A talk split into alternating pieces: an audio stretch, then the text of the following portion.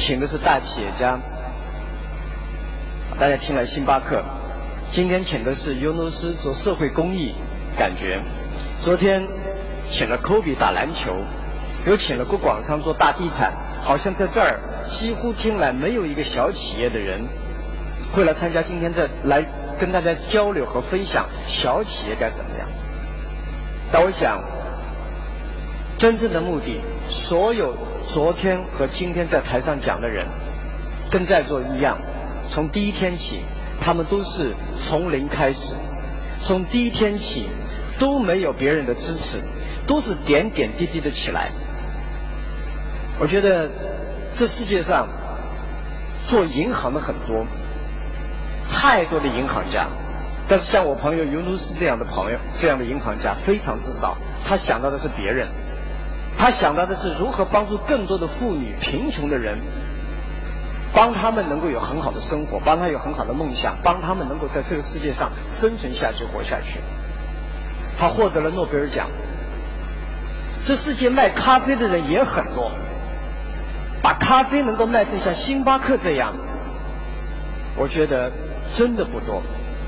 今年年初，我带着阿里巴巴所有的高管，在金融风暴最，大家可能是最 fresh、最沮丧的时候，阿里巴巴的所有的高层，我们到了美国，沿着美国的西岸到了东岸，走访了七家公司。一路过去呢，我们一路觉得充满的寒冷，充满了恐惧，充满的失望。但是到了一家公司星巴克，让我们感到的是星巴克的激情。星巴克的这种敬业，星巴克的梦想依旧存在，所以我们回来以后，整个阿里人觉得，我们知道哈尔的非常之忙，但我们希望他能够到这中小企业峰会上来分享一下他创业。在那边我学到了一个很重要的句子：The only easy day, there's only one easy day in your life. That was yesterday.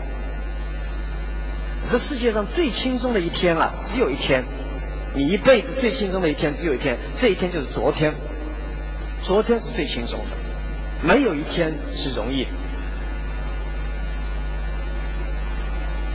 包括像昨天，我想科比，科比讲的一切，他讲的一切让我心里感觉到，哎，他讲的就是我呀，我就是这个样。除了我就没打篮球，我估计打篮球走的路一模一样。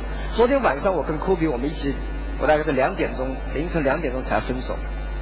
所有他讲的一切，到晚上我们吃饭所做的一切的聊交流的思想，觉得我们是同类的人。无论是郭广昌也好，昨天的冯仑也好，啊，我们的俞敏洪也好，所有的每一个人，我们发现我们都几乎是同类。在刚才大家问问题的时候，我看到了我自己十年以前的自己，一模一样，没有半点区别。我们都是非常平常的人，非常平凡的人，我们都有一点点梦想。我们如何把这梦想点点滴滴变成现实？所以呢，心里感触非常之多。我本来有一个大大的题目要讲，今天就想一下这两天我的感想。我觉得很多人知道阿里巴巴，我马我花了六分钟说服了孙正义，融到了钱。但是有多少人知道，在这六分钟之前，我到硅谷去，带着我们昨天前几天表演那个我们 CFO 马玛丽莲梦露，我们两个人到了旧金山，七天以内，我们见了四十几个风险投资者，所有的人说 No，that's a stupid，这是最愚蠢的商业计划。昨天晚上我们在餐桌上还在交流这个话题，我们在硅谷。七天以内见了四十几个风险投资，没有一个人给给我们一些考虑，都说嗯很好。有的人干脆就说你想清楚了再来。但是在硅谷的最后那一天。我们去，我们每一天在硅谷跑，特别是礼拜六、礼拜天，看见整个硅谷是通灯光通明，每个晚上都是那么多人，在整个路上，半夜三个十点、十一点钟，整个从硅谷到旧金山的路上全是车水马龙。我们看到周末的停车场全是员工，我们看到了美国梦想。所以我回来的时候说，没有拿到钱，但我们带回了什么是梦想，什么是激情。我们相信十年以后的中国，我们可以把中国的很多地方。也变成硅谷一样的梦想，这就是我们带回来的梦想。今天也是一样，企业要一定的规模，小的时候要有梦想，把它变成理想，把它变成现实。但是企业大了，我们需要小梦想。我们今天提出的这两天提出的是小小企业大梦想，大企业要有小梦想。从星巴克身上，我看到了很小的梦想，就是希望做一个人，如何去帮助别人成，帮助别人成长，去实现。社会的平衡，实现社会的好。我们看到了尤努斯小小的梦想变成了大的梦想，但是还是越来越小。那今天我们也问阿里巴巴到底是想干什么？十年来，阿里巴巴得到了所有会员的支持、员工的支持、各种各样社会的支持，把我们变成了大。那我们也在问，这公司是不是大公司？前几天很多人说阿里巴巴是大公司了，一万七千名员工了，你怎么可能继续这个这个把自己称为小公司？对昨天我们的梦想来说，我们今天大了；但是对明天的梦想来说，我们还是一家很小的公司。我们希望的是能够帮助更多的像阿里巴巴这样的企业能够成长起来，帮助更多的像我马云一样十年前在座的所有的年轻人来到这么多城市。这么多地方参加这儿，来倾听、来学习。我们希望在座的所有的人，以及在这个大厅以外的人，有一天你们也可以像星巴克一样，像阿里巴巴一样，像冯仑、像郭广昌他们一样，能够把自己的企业也越做越大，越做越强。跟这个梦想比起来，阿里巴巴今天一万七千多人是非常小的一个平台。所以呢，我想告诉大家的是。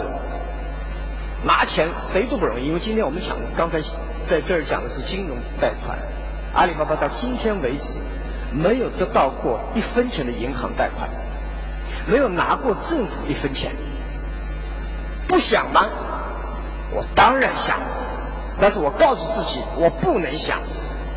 我们没有做过大企业，那时候说，哎呀，阿里巴巴，你们这个想法、技术可以想办法要说服海尔啊，说服怎么这种大企业叫鸡呀，能够搞一个大的单子。我说我去敲门，没人会理我。前几天电视上又播放了一九九九五年，我在中央电视台对人采访的时候，我一家家的去敲门，一家家的被拒绝。后来我说，我从此以后不想去敲门，我希望有一天大企业来找我。就是我点点滴滴的做起，今天我们做到。今天我不是去敲银行的门，银行开始敲我的门，因为你有钱了。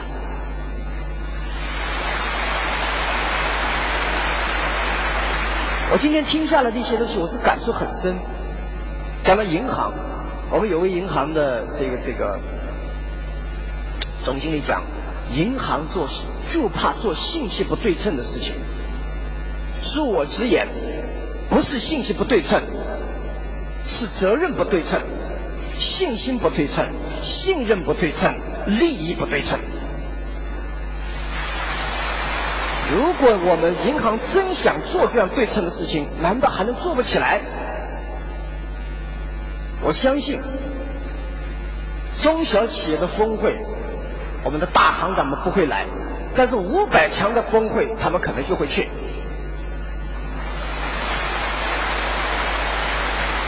我们具体三位的总经理非常艰辛，我看过几乎所有的银行都会告诉我们，我们非常重视中小企业，我们制定了大量的服务。为什么他们讲了那么多？是三位总经理，年轻的总经理讲了这么多的服务，在座有多少小企业？你知道这些服务？为什么大企业、国企、房地产巨大公司，他们总能得到贷款，而我们永远在呼喊？同样这些问题，我听了六年了。我们还想再听多少年？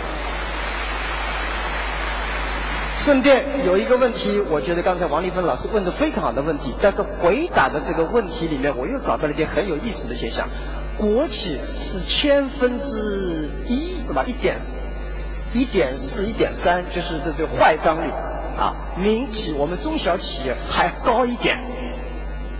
我在这儿听出了问题。国企的坏账率比我们小企业低一点，这意味着什么？我要是做国企，我几乎没坏账率，因为国企做的是大部分的垄断行业，国家保证的项目，而我们是靠自己市场。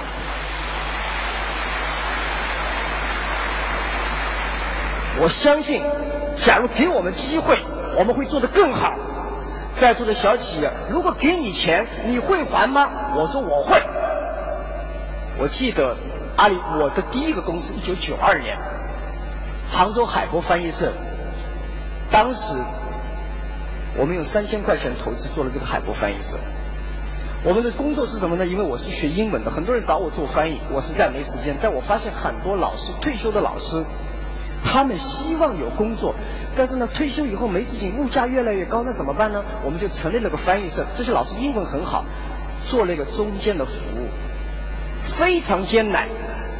但是呢，公司要运作下去，我记得我们的房租一年是两万四，而我们第一个月的营业额只有七百块钱。这七百块钱还是我靠朋友拉来的生意。这七百块钱怎么能够让这个翻译社生存下去？我们必须要贷款，我们不知通过多少办办法想去贷款，最后贷三万块钱。这三万块钱贷三个月，这三个月以内我几乎没睡着觉过。我永远在想，我如何能够把这三万块钱还出去？哪怕借钱，哪怕努力，也得把钱还出去。我们就这么做，点点滴滴。一点点，每个月借，每个月还，到今天为止，我们成为浙江最大的海博翻译，最大的翻译师之一。我觉得小企业不要相信我们小企业没有诚信，我们有诚信，只要给我们有机会，我们都是从小开始。我非常同意，世界在发生很大的变化。刚才浩儿也讲，我前两天在阿里巴巴的员工大会讲到。世界由于互联网，由于全球化，由于金融危机，由于我们进入了二十一世纪，很多企业今天还停留在二运营着一家二十一世纪的公司，带有二十世纪的思想在运营。我们希望阿里巴巴未来能够打造一个真正的平台，这个平台能够帮助无数的小企业成长。我觉得最高的就像尤努斯一样，他不是考虑的是我能挣多少钱。而是说我能帮助多少人幸福？我相信，只要你帮助多少人幸福，你一定能挣钱。像星巴克一样，今天他卖的不是咖啡，他卖的是精神，卖的是理想，卖的是梦想，卖的是一种文化。因为有一天，这些东西的回报是持久的，是猛烈。假如你今天眼睛里只看到钱，你永远不会走。在座所有的阿里巴巴的朋友，所有中小企业的朋友，我给大家分享。从九九年创办阿里巴巴的时候，阿里巴巴十八个创始人，我们就说过，我们会有钱。真正挣钱的人把钱看清。如果你脑子里想的是钱，你这个眼睛是美元，这个眼睛是港币，讲话全是人民币，没有人会把你做生意做大。你想的是如何帮助别人成长，如何帮助别人挣到钱，你这样才能走得久，才能。我想。我最恨的这句话，也最讨厌的一句话，哈，商人嘛都是这个样子。中国讲的最多是商人唯利是图，所有的商叫无商不奸。我不知道，今天大家看见星巴克的 Howard，大家看他在他眼睛里面，你看到是一个奸商的样子吗？你看到尤姆斯，你看到是奸商的样子吗？我想。阿里巴巴一万七千名员工为什么这么团结、这么激情？我可能很多很多的问题，但是我相信员工在我眼神里面没有看到唯利是图的眼神。在我的思想和行为里面，我从来没有说为钱去做什么事，而是为梦想去做这件事情，为理想去做这，为他，因为这件事对，绝不是因为这件事情能挣钱而做，而是这件事情因为他对我必须去做。所以未来十年，阿里巴巴希望建设这个平台，通过技术，通过规则。通过文明，通过新的商业的游戏规则，能够帮助无数的小企业创业者能够成长起来。我们希望真的是看到十年以后，中国再没有外资企业和内资企业的区别，只有诚信经营的企业。我们再也不希望看到有大企业和小企业的区别，只有诚信经营的企业。我们更不想看到有国有企业和民营企业的区别，只有诚信的企业。因为只有这，这是一个真正的标准。在座，我们一起努力。我们可以有一万种理由说自己我早我不成功是因为我没有钱，我不成功是因为别人不理解我，我不成功是因为别人不支持我，我不成功是因为一二三。我们很多人，绝大部分的人，都是在为失败找借口，很少真正为成功找方向。我们创业者学会为成功找方向，每一天的生存都非常之难。昨天周其仁教授讲的。真正解决小企业的钱还是你自己的钱，真正解决你问题的还是你亲戚朋友的钱。阿里巴巴第一笔钱五十万块钱，就十八个人把自己所有的生活数据放在桌子上凑起来的钱，用学会用自己的钱，学会用好。等你有一天有了别人的钱的时候，记住一点：希你如果你的企业希望越做越大，用别人的钱要比用自己的钱更为小心，你会走得越来越远，越来越久。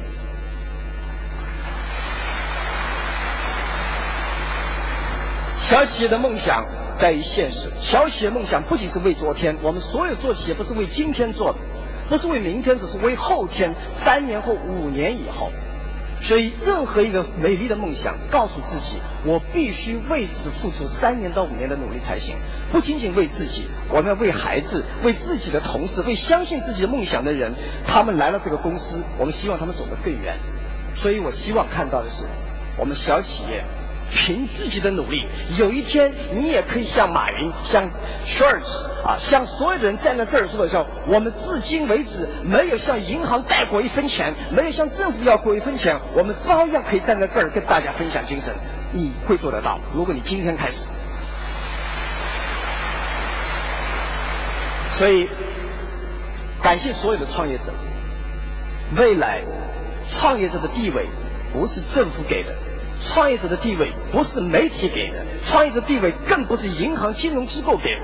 顺便，我想，我发现很多的银行不像是金融服务，他们把自己称为金融机构。我搞不清楚机构跟政府和企业到底有什么区别。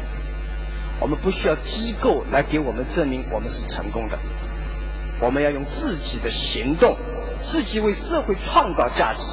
自己为社会完善社会的行为来证明，商人、企业家是社会发展的主要动力之一。我们每个人凭自己的思想、智慧和勇气，可以为自己、为家人、为社会、为后代创造财富。这就是我希望看到的是，十年以后中国的中小企业能够给全世界、给自己、给心里面一点点的证明。感谢大家。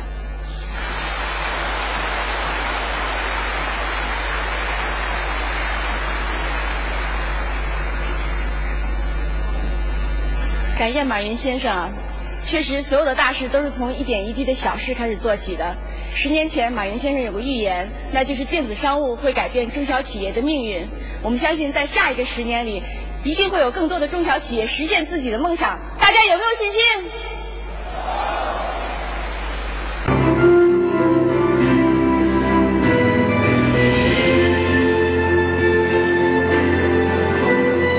谢谢。突然发现我的颜色跟那个新商业文明两个字体的颜色一样，感谢感谢大伙给我这么次机会，一年一度来这儿分享一下我们的思考。我想刚才东华在讲，同时进行的另外两场会议，给我们两个信号。第一个信号呢，我觉得中南海的会议信号非常强劲。以前讲政治呢带点经济，今天讲经济就是讲政治。从来没有中央的会议会受那么大的关注的一个经济工作会议。我相信我们在座的所有人都在关注这个会议。以前说兵者国之大器，不得不察。军队是国家最重要的，因为它一动就是几十万人的死亡。而今天经济为国之大器，它一动影响几十亿人的生活。所以我想。我们今天这个群体在受到世界各方面越来越多的关注。第二个信号呢，哥本哈根的信号，我相信也非常强劲。根本根本哈不仅仅是一个气候这些的会议，而是在告诉企业界，今天企业从市场中寻找机会，应该转变成为为社会解决问题。假如我们还停留在说我们寻找更多的机会、创造更多的机会，而不是从整个社会解决问题去思考的时候，我相信我们不会得到这个信号。任何一次信号，得到者一定能够抓住机会；失去这个信号的人，不了解这个信号的人，会是一个很大的灾难。我想，金融危机也是一种信号。这个信号呢，我比较遗憾，人类不够太空。啊，去年年初我就说。我记得去年的那个年会上，我说最黑暗的时代过去，因为一场危机赢得高度关注的时候，它已经不是危机，人们要处理的是处理的危机，你不知道它已经形成了。金融危机给我们的信号，第一，我们必须改变做事、做事的方式、发展的方式。假如我们不改变，我们一定会碰上更大的麻烦。我在想。我们必须思考的很多问题，包括商业文明。我自己，我觉得我们企业要重新认定和社会的关系、和员工的关系、股东的关系、环境的关系。也就是说，企业在未来的发展过程中，必须重新思考新的论十大关系。假如我们不去思考这些问题，还停留在上一个世纪危机之前，那麻烦就大了。所以，每一次人一个人生病之前，一定是有信号。假如你不得到这个信号，并且不进行调整自己、改变自己，你的麻烦会很大。我刚才讲，遗憾的是，危机过得太快，而且不知道有多少人在座多少人，我们真正从危机中学到了什么，去思考了什么。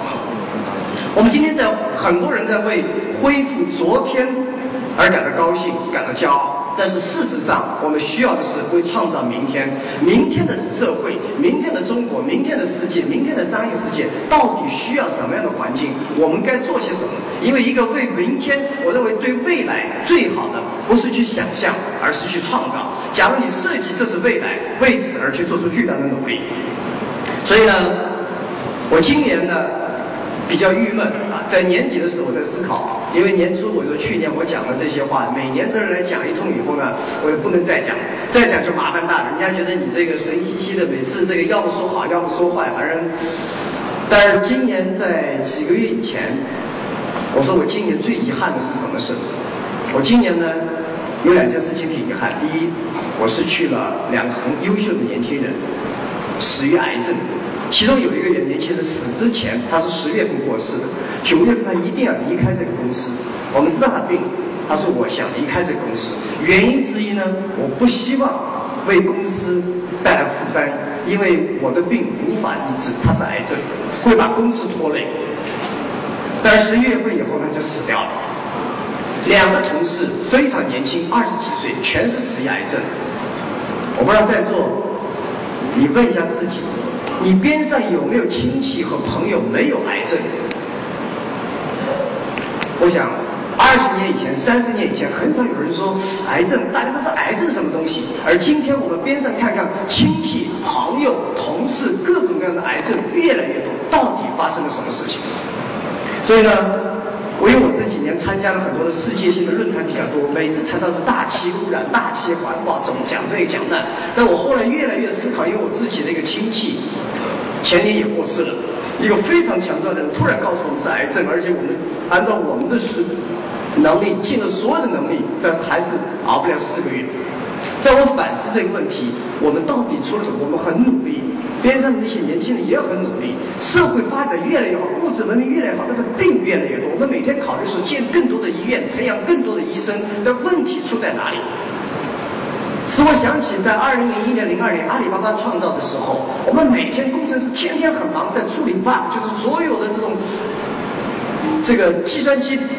程序里面经常出危机，但我们每天很努力。最后我们发现，假如不从第一段解决这个源头，不把这个程序员不认真，制造大量的 bug 输进去的话，我们后面会越来越忙。今天假如我们不把从病源解决的话，我们医疗改革是走到不知道走到哪去。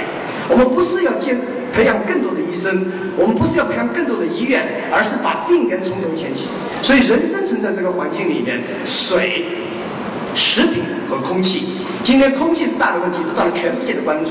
食品，我相信我们大家已经开始关注了，但是水有多少人真正的关注？我发现我们中国的水，全世界的水在受到巨大的污染，水越来越少。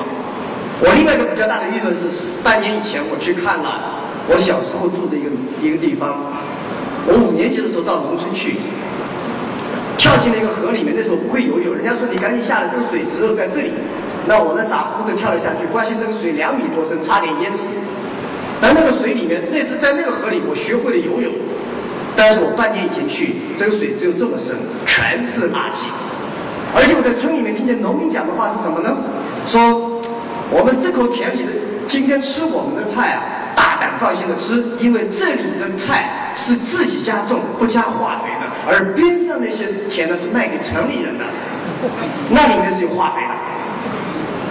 你想的是什么问题？农民可能没有知道，水是循环的，村里面只有一口井。地球只有一口井，中国只有一口井，所有的水是循环在一起的。我们突然发现，有时候很多村里面突然出现了很多的病。我们突然发现，很多河里面的鱼在飘起来。大家知道，美国不吃，很多人是不吃淡水鱼的。为什么？在上世纪三四十年代，美国经济高速发展的过程中，水得到了大量的污染。而很多的鱼受到了污染以后呢，很多美国人曾经在一九七六年，美国立了很多州立的法，是不许捕鱼，因为这些鱼受到了污染。今天美国的水是干净的，但是它的鱼还是不能吃，因为泥土下面的污染，泥土下面的化学物还停留在那儿。我们的水越来越少。我不知道大家出去旅游的过程中，我们以前看到青山绿水，有多少你还能看到绿水？今天我们在发展过程中思考的问题，说，我记得小时候。在城里面说，哎呀，这个烟囱太大。以前可能是烟囱是文明的象征，工业的象征。到现在说烟囱啊，污染化工产品，把它们搬出城外，以为搬出城外我们就解决了问题，以为我们没看见就解决问题。事实上，没看见的地方是最大灾难的地方。污染就开始。今天我们在从东部向西部发展的过程中，西部如果我们把污染的产品、污染的工厂搬到那个地方去，你们想象后面的结果会怎么样？长江的源头、黄河的源头都在西部。我们如果不知道自己在做什么，那我相信我们这个社会，我们不是在创造美好的未来，而是在创造巨大的灾难。所有的灾难是在你没有意识的情况下形成的。所以我想。在金融危机过程中，假如我们不能得到这个信号，人类和世界发出这个信号，我们将会处理的问题会越来越大。另外一个呢，我在公司里面做一些试点，我发现，当公司彻底开始关注这个生态、关注水、关注森林、关注这些环境的时候，你突然意识到，我们的年轻人从来没那么团结过，从来没有对未来那么负责任过。今天我们做生意，我们绝大部分的员工都是八零后、九零后。八零后、九零后，他们对世界的关心、对未来的关心是不可思议。三年以前，两年以前，阿里巴巴上市的时候，我在香港有一次很大的感触。在新闻发布会上，有一个人呢，两个老外化妆成记者来闹事儿。他站起来跟我讲了一两分钟，非常气愤，我感觉就简直就要把这摄摄影机扔过来的样子。我说发生什么事？他说你们阿里巴巴在卖鱼翅。我说卖卖鱼翅怎么了？他说鱼翅是杀吃那个把鲨鱼上刮下来，讲了唠唠叨叨讲了一大堆，我根本就没听懂。我说那好。我说我没办法改变，我找了个理由，我说我没办法改变中国人吃鱼翅，对不对？这个你们美国人吃牛，我还很生气呢。但我心里想，那怎么办呢？我就说好，我承诺我不吃鱼翅，但是我不能承诺我不我们网站上不卖鱼翅。这两年内呢，我就没吃鱼翅。然后呢，你不吃鱼翅以后，你才发现这个鱼翅从哪里来？很多人问我，你为什么不吃鱼翅？你是吃素啊，或者你是不是信佛啊？我说我不知道，我就不吃鱼翅。后来我越发现，鱼翅确实从鲨鱼上剪下来，剪下来把鲨鱼再扔进海里面，很多的鲨鱼因此而死亡。特别是大家知道鱼翅是怎么做下来，我希望你们去研究一下怎么做的鱼翅。你我相信你吃不下去。后来呢，阿里巴巴宣布。淘宝宣布网站上不卖鱼翅，把鱼翅拿下来。从来没有这一天，我们得到那么多员工的支持。从来没有这么一次，阿里巴巴的网站和淘宝网站所说的几十页的反馈，所有的感谢，说年全是年轻人说感谢你们做了个英明的决定，而这个决定是在无意识当中的决定，直到我们变成有意识，我们得到了年轻人。所以我想提醒大家，假如你不，我们每个人都说关注未来，关注年轻人，你不关注我们未来，不关注年轻人的生命，不关注我们孩子的生命，不从水。去解决这些问题，不从食物上解决问题，大气上解决问题，我相信我们是走不久。另外呢，我想跟大家再释放另外一个信号，我们是可以做得到的。今年我每年飞来飞去的，今年呢，我每次听见北京下雪，我特别激动。今年十月一号下雪，我发现北京人比我更激动。大家想，为什么十月一号会下雪？为什么北京下雪那么的人激动？因为雪会越来越少。我们的孩子可能看不到雪。我想另外跟大家讲，我是非常讲究风水。很多人说你怎么那么迷信讲风水？做生意必须讲风，风就是空气，水就是你门口的井。我不相信你的员工愿意在一个地方。如果说你不相信风水，你打开你的办公室窗户，你如果看见的都是污染的空气，你如果看见的化工厂在你隔壁，你的员工愿不愿意在那儿上班？如果你门口的水里面，你喝下去知道全是被污染的；你门口的河里面，手伸下去的时候全是发痒的、污染的、感染的东西，你的员工愿不愿意在那儿上班？今年阿里巴巴十周年，我们有很多一个活动，其中有个活动是我坚持的，我让我的员工横渡钱塘江，这是很危险，因为钱塘江下有暗场，但是呢。我们在确保安全，几十艘船赶看着，挑出了十大游泳健将，必须游过钱塘江。大家说为什么？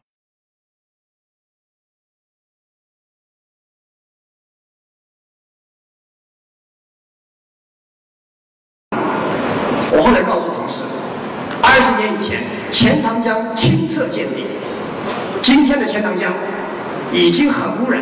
我们最后一个人员，一个一个董事从钱塘江起来的时候，身上像涂了一层油漆似的。员工看见了，看见这个照片，我提醒我们同事：，假如我们不关注，二十年以后钱塘江只有两种可能：第一，它干枯了；第二，它污染了，我们再也没有机会可以在江里再度游泳。想想看，有多少人往海里、河里、江里在排放污染？我们这口井，有人在往里面投毒，你会怎么看？我们不唤醒这种意识，我们会怎么样？今天我们想，今年我们死了两个，十年以后我们不关注会死多少？也许是一百五十，也许是两百个人。假如一个公司有两百个员工，我们那时候我估计会有八万到十万名员工。一个公司每年死两百位年轻的时候，你是什么样的感受？所以我想，创造未来，我们必须知道自己在为什么。我也想告诉大家，我们是做得到。有人说我们这东西做不到是别人的事，是政府的事儿。我们做到了。奥运会以前北京的空气和奥运会期间北京的空气到底发生了多大变化？我们不要为十天、二十天而激动，我们要为十年、二十年未来所有的蓝蓝的天空而激动，而奋斗而努力。这是我想在座所有的企业人，假如我们希望商人成为真的商业文明，就是商人对社会受到社会的尊重。我坚定的、坚信的认为一点：商业已经是社会发展的坚定的力量、积极的、主动的力量，它再也不是士农工商。假如我们要想社会尊重我们，我们应该把利益放在外面。放在一边，真正去解决社会的问题。当然，企业一定要挣钱，不挣钱的企业是不道德的企业，连称赞企业的资格都没有。所以我在想，我们到底可以做什么？我比较欣赏刚才讲讲李连杰在这儿啊，壹基金，也许壹基金。才一两做的不够完善，但他提出的理念，每个人可以做点什么事情。假如说每个人可以做一点点的话，这世界可能就会发生很大的变化。唤醒人们的意识是互联网该做的一件事情。三十年以前，我在杭州看见西湖边上很多人在洗衣服，西湖里面是可以刷马桶的。今天谁再敢往西湖里面扔垃圾，所有的人，那些老头老太，那些年轻人，会跟你过不去。假如我们今天不把这些人类的意识唤醒起来，我们今天每个人可以关注自己，但不关注外面。每个人对自己门口的事情管得很好，但是流过的江不关注，世界是在循环的。那最后呢，我还在想，做些什么事情。比方说，我们提了一个做企业必须要务实。除了我们讲巨大的远大的理想、巨大的理念以外，假如不能从点点滴滴做起，那商业文明那就是一句空话。所以呢，我们自己公司内部做了一个很有意思的尝试，我想跟大家介绍。我们现在爱瓜集团有五家公司，高管九个人，我们九个人要聚在一起开一次会，非常的难。一两个月都找不到一天时间坐在一起，不是这个在那儿飞，就在那儿在谈判，总而言之做不起来。我们现在规定，阿里巴巴九个高管，每个每一个季度必须有一天时间坐下来，只讨论环保，只讨论水，因为所有的人坐下来，你可以什么事情都可以自己去忙，什么会可以不参加，但是讨论水和环保这一天必须回来认真讨论我们怎么做。其中我们想到的另外是种树。今天我们所有人想到的问题是：污染这么大，我能做些什么？氢能排放，国家讲这个几吨的碳，我们听也听不懂。但是我们到底能干些什么？我们认为，我自己昨天讲，我自己用的是宝马，我还有自己买了一辆车是奔驰，我心里觉得呢挺内疚，我确实很内疚，排放的这个量挺大。但你说今天让我回去做商谈呢，其实不是不可以，这就有时候觉得这个发展的目的是什么？还是为了更好的生活？